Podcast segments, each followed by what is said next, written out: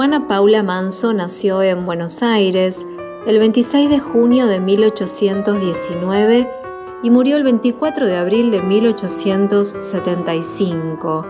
En sus apenas 55 años de vida, logró constituirse en una de las más distinguidas luchadoras argentinas, una mujer fundamental de nuestra historia.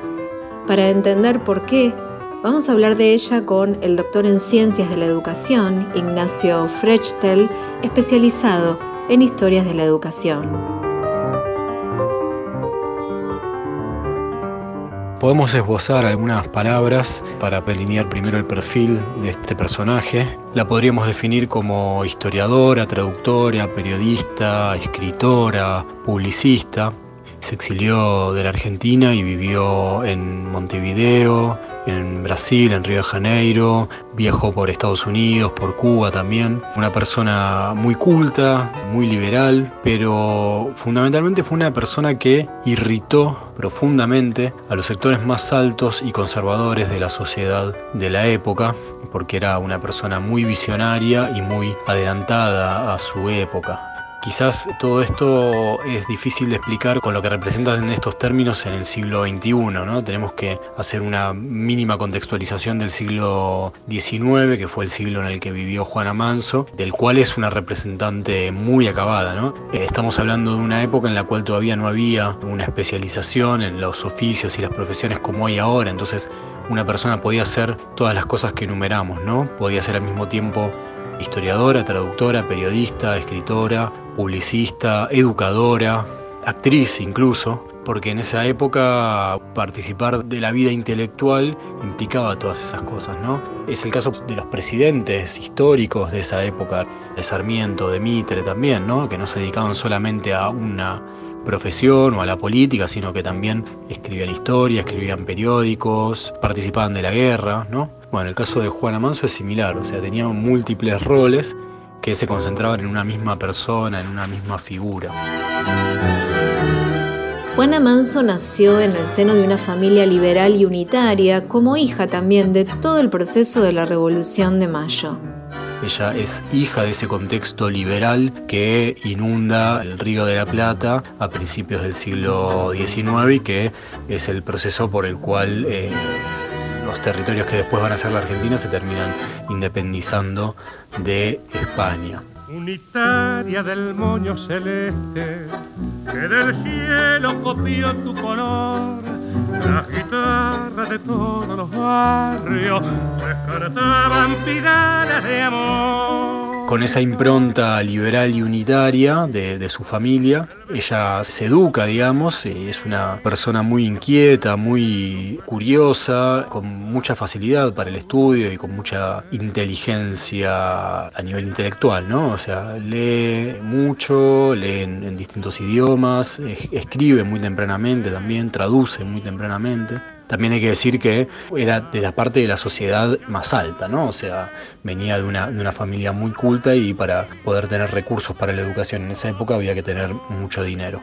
Ese ambiente liberal es el que entra en conflicto para la década del 30 del siglo XIX con el gobierno de Rosas, ¿no? Y ahí es donde se produce un gran exilio, del cual participa la familia de Juana Manso y Juana Manso, que, bueno, en el caso de ella se da en Montevideo, pero recordemos que, por ejemplo, Sarmiento se había exiliado en, en Chile, ¿no? La sociabilidad de Montevideo era la sociabilidad liberal, Juana comparte esa sociabilidad eh, liberal y unitaria, ¿no? que está enfrentada con, con, el gobierno de Rosas, y eso la hace entrar en contacto con los círculos que luego, derrotado el rosismo, van a ser los círculos que van a terminar gobernando el país, representado por una élite eh, de la cual eh, Mitre, Sarmiento, Avellaneda son los, los exponentes. ¿no?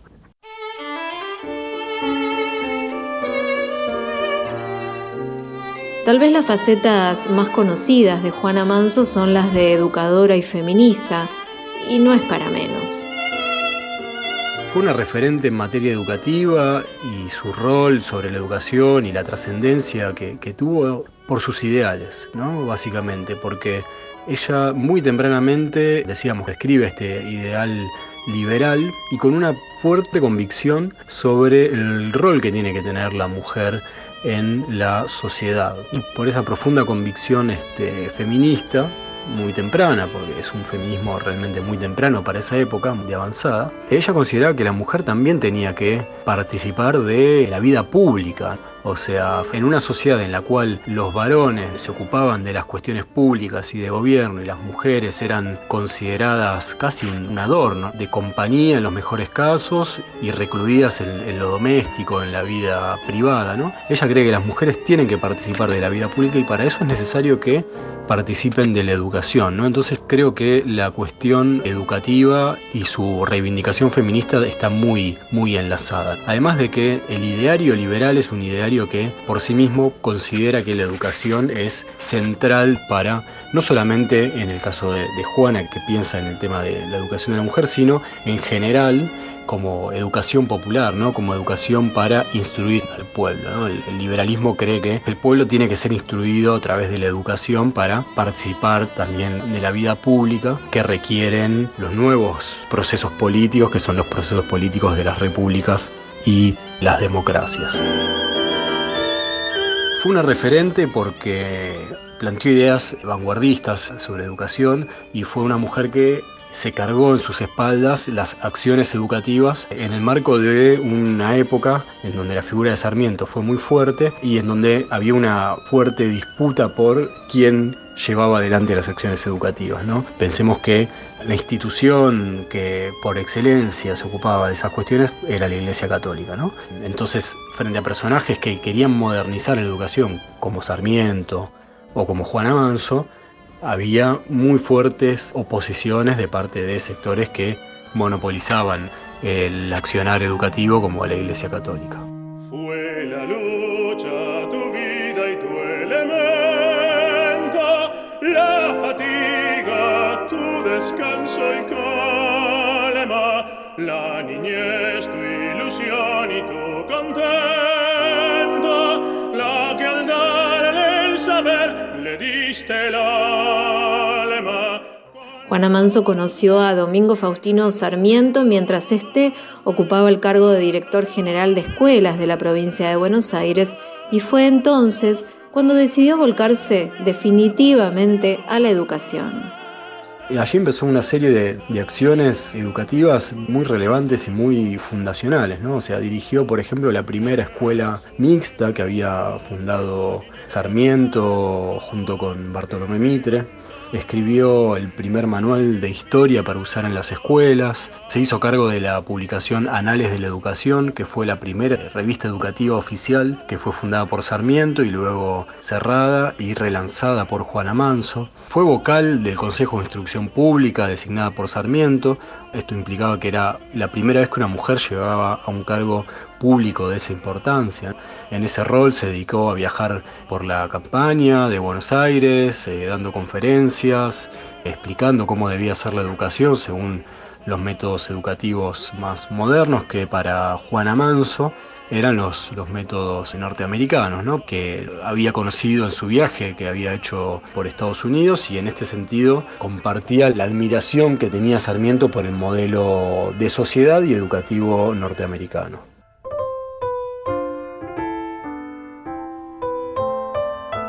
Juana se propone renovar la pedagogía de la época del Río de la Plata, plantea una pedagogía moderna que en realidad tenemos que decir que es una pedagogía que ya existía hacía muchos años, incluso hacía muchos siglos. Hoy nos parece cotidiano, por ejemplo, dividir a los niños y a las niñas en edades más o menos similares, enseñar contenidos lo más sencillo primero, a las edades más tempranas, lo más difícil después, a las edades más avanzadas. Bueno, eso que es básicamente el sistema gradual de aprendizaje que ya se había inventado muchos siglos antes, en el Río de la Plata todavía no se producía eso, ¿no? Eran otro tipo de, clases, con contenido muy dogmático, ¿no? con clases que apuntaban mucho a la cuestión de la religión, sin importar mucho la diferenciación de las edades, ¿no? grupos disímiles de niños. Entonces ella plantea una modernización pedagógica para llevar a la educación al siglo XIX. O sea, la que cuestionaba Juana Manso era una educación que se parecía más a la del siglo XV que a la del siglo XIX. Y por eso, digamos, la, la energía en llevar adelante acciones educativas. Jardines de niños se han denominado por su fundador en vista de que el niño es como una planta que tiene su índole particular, su naturaleza propia y que por lo tanto debe ser cultivado y desarrollado por procederes naturales. Del mismo modo que el jardinero cultiva las plantas de un jardín sin prescindir de esas diferencias esenciales cuya categoría ya viene designada por la sabiduría del Creador. Cada planta requiere su especial modo de cultivo y lo mismo sucede con el niño. Se hizo cargo de una de las primeras experiencias de jardines de infantes, ¿no? O sea, cuando todavía no se consideraba que los niños y las niñas más pequeños participaran de una experiencia escolar, bueno, llevó adelante medidas de este tipo que en otros lugares del, mundo ya se llevan adelante. Y también modernizó la administración de las escuelas, pedía a los docentes que registraran información, Hoy también es cotidiano en las escuelas, el registro escolar, la asistencia, etcétera. Bueno, había que implementarlo eso y ella intenta llevarlo adelante pide que se produzcan informes, ¿no? que los docentes elaboren informes sobre cómo es la actividad educativa en la escuela. La verdadera prosperidad de un pueblo, como la verdadera nobleza de los individuos, está basada en la educación. No necesito señalar su penetración y cuáles son los obstáculos a la difusión de la enseñanza. Se quiere al país sumido en la ignorancia para dominarlo mejor.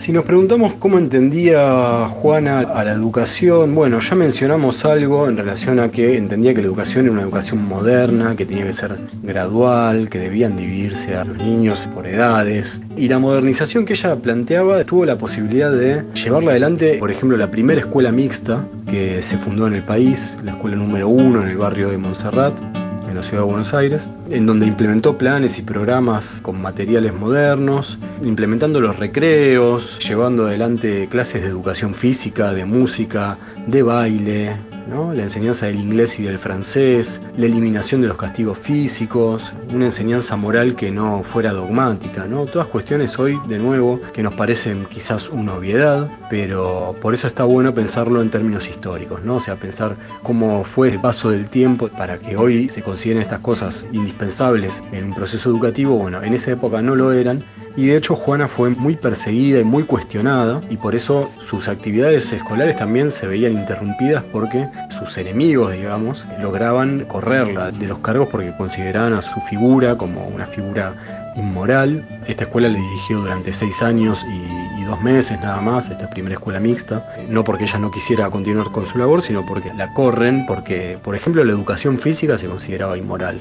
Toda la cuestión que tenía que ver con el cuerpo era inmoral, desde una perspectiva religiosa católica tradicional, ¿no? La música, el baile, incluso, bueno, idiomas extranjeros como el inglés y el francés, que para Juana era una forma de aumentar la cultura, bueno, eh, también como algo que se podía ver como extranjerizante, ¿no? Superfluo para enseñar.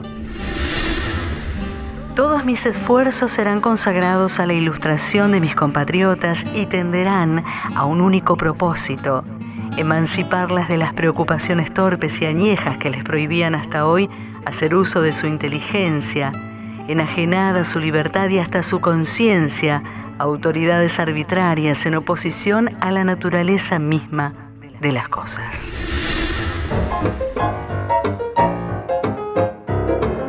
Y otra cuestión que tiene que ver con la educación, y ya no solamente con las escuelas en su formato institucional, sino también la concepción de la educación es una concepción amplia que tiene que ver con la idea de la ilustración. ¿Y cómo se ilustra el pueblo? Bueno, se ilustra de distintas maneras, ¿no? desde la perspectiva de Sarmiento y de Juana Manso, y acá es interesante mencionar a la figura de Sarmiento porque Sarmiento es quien le pide a Juana Manso que funde bibliotecas públicas. Eh, Sarmiento le pide esto cuando él está en Estados Unidos porque está viendo que en Estados Unidos lo están haciendo. Durante la presidencia de Mitre, Sarmiento fue designado ministro en Estados Unidos, y le escribió a Juana diciendo, bueno, hay que fundar bibliotecas públicas. Y Juana, convencida de estas acciones, funda bibliotecas públicas. La primera la fundó en, en Chivilcoy, que era una ciudad predilecta para Sarmiento. Y allí, por ejemplo, donó libros de su propia biblioteca, Juana, ¿no? En ese accionar de fundar bibliotecas en pueblos de la provincia de Buenos Aires, daba, por ejemplo, también conferencias planteando su punto de vista liberal, antidogmático, etc., era fuertemente repudiada por los sectores más tradicionales. Y otra cuestión que hay que decir es que la educación la entendía como una educación que tenía que igualar a los ricos y a los pobres. En este sentido coinciden fuertemente tanto Juana Manso como Sarmiento, en que no tenía que ser una reproducción de los privilegios de la escuela, sino que tenía que igualar, dar las posibilidades. No eran personas muy amigas tampoco de los sectores más altos de la sociedad, también eran fuertemente críticos, si bien provenían de ese medio y participaban de ese medio más alto, obviamente, porque no iba a llegar a ser presidente una persona que no compartiera esos vínculos de lo más, lo más alto de la sociedad, sin embargo, estaba esa fuerte convicción. ¿no? Entonces en la escuela para Juana Manso tenían que, que, encontrarse los ricos y los pobres y además tenían que encontrarse los hombres y las mujeres. ¿no? Esta es una muy fuerte convicción de Juana Manso, por eso la idea de la educación mixta, o sea que compartan experiencias y actividades varones y mujeres y Juana lo que dice es que la inteligencia no tiene sexo, o sea, frente a una sociedad que consideraba que la mujer no tenía capacidades intelectuales Juana dice, no, la inteligencia no tiene sexo y las mujeres también podemos ser inteligentes, también podemos intervenir en los debates. Las ideas de Juana Manso tuvieron una repercusión y una recepción muy importante, pero para nada positiva, en aquella época conservadora. Muy por el contrario, fue fuertemente cuestionada. Y esto es muy interesante para entender el lugar de Juana Manso en la historia. Y para entender por qué la historia se desenvuelve de la manera en que se desenvuelve. Porque después lo que vamos a tener es un sistema educativo que va a tener una impronta bastante progresista para la época. ¿no? En 1884 se va a fundar simbólicamente el sistema de educación primaria en la Argentina con la ley de educación 1420, que planteaba la educación mixta de niños y niñas, que sacaba de la obligatoriedad a la educación religiosa. Entonces, frente a la pregunta sobre cómo puede ser que se haya avanzado en un sistema escolar con cierta tendencia progresista en una sociedad fuertemente conservadora, bueno, porque si bien cuando pensamos desde la historia nunca pensamos en figuras aisladas, sino que son figuras que están en un contexto, también es cierto que hay figuras como la de Juana Manso, como la de Sarmiento, que tensionan hacia cierto lado. Entonces fue importante las ideas que planteó Juana Manso, las repercusiones que tuvo, y sin duda no dejó de tener un impacto muy importante en la sociedad tradicional y conservadora de la época, ¿no? Después de un altercado por una conferencia que hizo sobre el protestantismo, una religión a la que Juana se acercaba, renegando del catolicismo, Sarmiento le escribe y le dice, una mujer pensadora es un escándalo en esa sociedad que una mujer se dedicara a la actividad intelectual y a dar conferencias públicas, que fue la primera mujer que dio conferencias públicas, era realmente un escándalo y Sarmiento se lo señalaba como diciendo, bueno, lo que estás haciendo tiene esa importancia. ¿no? Y ahí Juana adopta posiciones muy anticlericales en una sociedad muy atravesada por el catolicismo. Incluso Juana llega a decir, tenemos que secularizarlo todo hasta volvernos Estado laico. O sea, esto nunca ocurrió en la Argentina. Esto que planteó Juana en la segunda parte del siglo XIX nunca ocurrió. Juana pide un Estado laico y hoy no está separada la iglesia del Estado. Y Juana en esa época no solamente que era una mujer que hablaba en público y manifestaba sus opiniones, sino que pedía que el Estado fuera laico. ¿no? Bueno, imaginemos el impacto, la repercusión y la recepción de todo esto en esa época. O sea, realmente muy grande. Hay que decir que la sociedad conservadora se dedicó a agraviarla a través de la prensa, a, insultarla, a caricaturizarla, ¿no? Hicieron todo lo posible por quebrarla moralmente porque realmente era una muy fuerte molestia para la sociedad de aquella época. Conozco que la época en que vivo soy en mi país un alma huérfana o una planta exótica que no se puede aclimatar. Sobre la vinculación de sus ideas feministas y la intención de saldar las diferencias que había entre hombres y mujeres, Básicamente es esto, ¿no? Es una profunda convicción que tiene Juana sobre la igualdad entre los sexos. De nuevo, una posición muy avanzada y que la hace sentirse a Juana una extraña dentro de su medio, ¿no? Ella va a decir una planta exótica en, en un medio en el que no se puede adaptar. No hay razón para Juana para que haya diferencia entre los hombres y las mujeres. Por eso para Juana las mujeres tienen que participar de la educación tanto como los hombres. ¿no? O sea, la educación en aquella época estaba reservada principalmente para los hombres. Y para Juana claramente la mujer tenía las mismas posibilidades intelectuales que los hombres, no tenía dudas de eso, y por eso luchó. Merece una mención especial el vínculo que entabló Juana Manso con Sarmiento, dos figuras centrales que no pueden disociarse. El que le presentó a Sarmiento concretamente fue José Mármol, un escritor y, poeta de, de, esa generación del 37, de ese círculo liberal que vuelve con la caída de Rosas, y ahí empieza el vínculo entre Juana Manso y eh, Sarmiento. El comentario que hay que hacer es que la historia es una historia que obviamente tiene una mirada patriarcal y obviamente cuando pensamos en el padre del aula pensamos en Sarmiento o pensamos a Sarmiento como el padre del aula. ¿no? La, la historiografía se dedicó a ubicar a Sarmiento como el padre del aula. Y en ese lugar Juana Manso aparece como su secretaria, su mano derecha, ¿no? subordinada a Sarmiento. ¿no? Me parece que es más ajustado también a los hechos históricos pensar que Juana Manso y Sarmiento son dos caras de una misma moneda, ¿no? Porque en definitiva, si bien Sarmiento tenía una visión de avanzada en relación al rol de la mujer, necesariamente la que tenía ahí una mirada feminista era Juana Manso. Entonces, la presencia de toda la cuestión de la educación de la mujer, la importancia del rol de la mujer y el hecho de que la ley 1420 termine siendo una ley mixta que propuso educar en la escuela primaria tanto a varones como a mujeres, no se puede pensar sin la figura de Juana Manso, ¿no?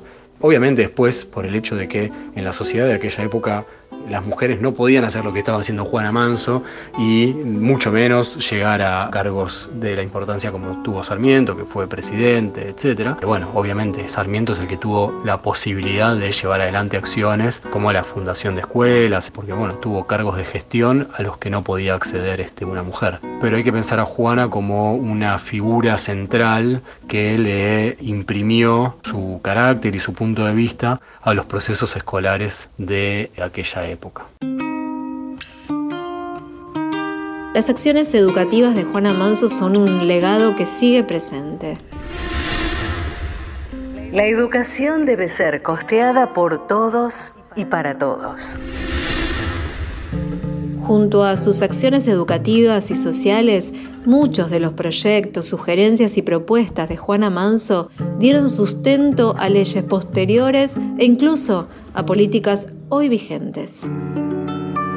De 1841, que ella está en Montevideo, funda un Ateneo para señoritas, un colegio para mujeres de enseñanza laica una acción completamente disruptiva para un muy temprano año de 1841. Primero, enseñarle a las mujeres. Segundo, que fuera una enseñanza laica. Recién vamos a poder encontrar acciones de este tipo hacia fines del siglo XIX y principios del siglo XX. Después, como concreto, y que es parte del legado, la modernización del currículum escolar, la modernización educativa con una pedagogía moderna, con clases de educación física, con música, baile, cuestiones que implicaban también al cuerpo y no solamente al intelecto la fundación de bibliotecas populares, o sea, una, una acción que después en Argentina fue muy importante por esta impronta que nace en Sarmiento y que ejecuta Juana Manso, ¿no? Las bibliotecas populares en Argentina son instituciones centrales en la vida cultural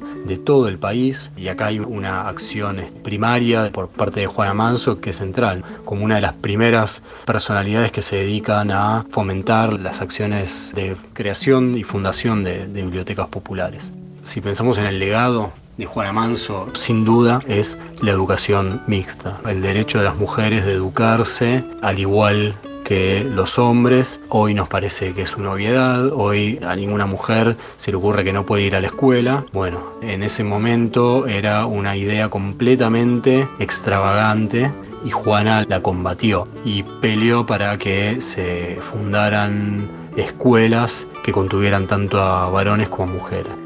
El gran legado de Juana Manso tiene que ver con un sistema escolar que pone en igualdad de condiciones a las mujeres y a los varones. Sin embargo, después de mucho tiempo, las mujeres tuvieron un plano relegado en la sociedad en general y en el sistema educativo en particular. Los cargos más importantes siempre los ocuparon los varones, incluso en la actualidad, en un oficio que es principalmente llevado adelante por mujeres, en general los cargos de gestión, de conducción, incluso a nivel de, los sindicatos también, bueno, hay una, fuerte presencia masculina, ¿no? Es un legado el de Juana Manso que está vigente y que sigue siendo un elemento que hay que tener en cuenta para seguir peleando por la igualdad entre los géneros y porque no haya discriminaciones a las mujeres por el solo hecho de ser mujeres.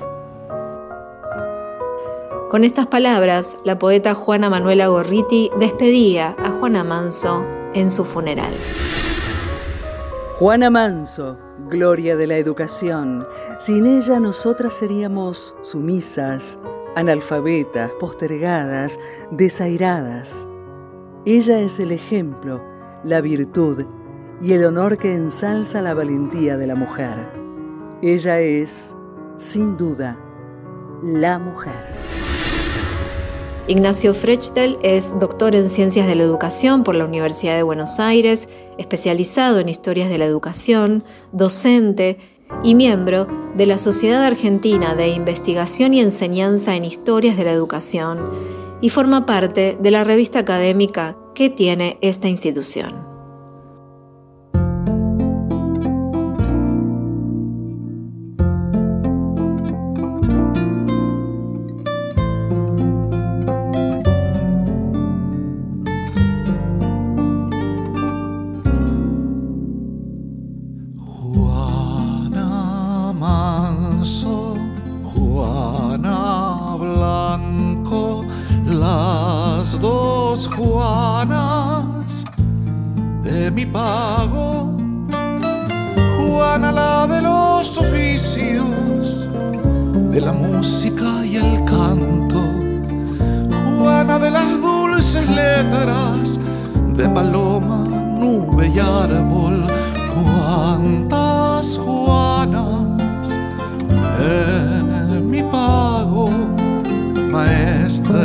de mis maestras, pequeño sol cotidiano blanco, manso.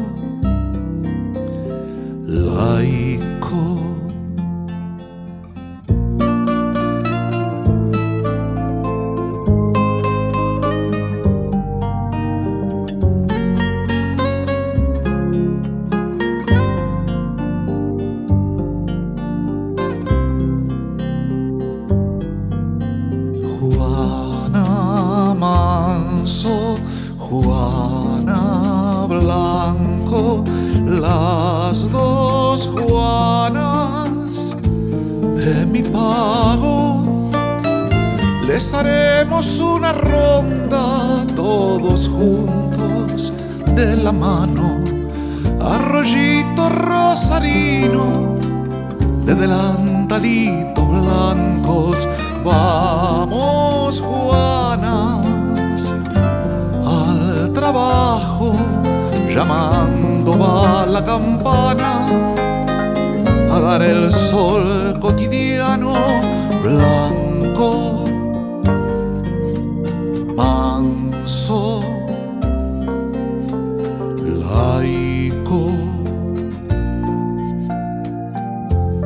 Contenidos y memoria histórica.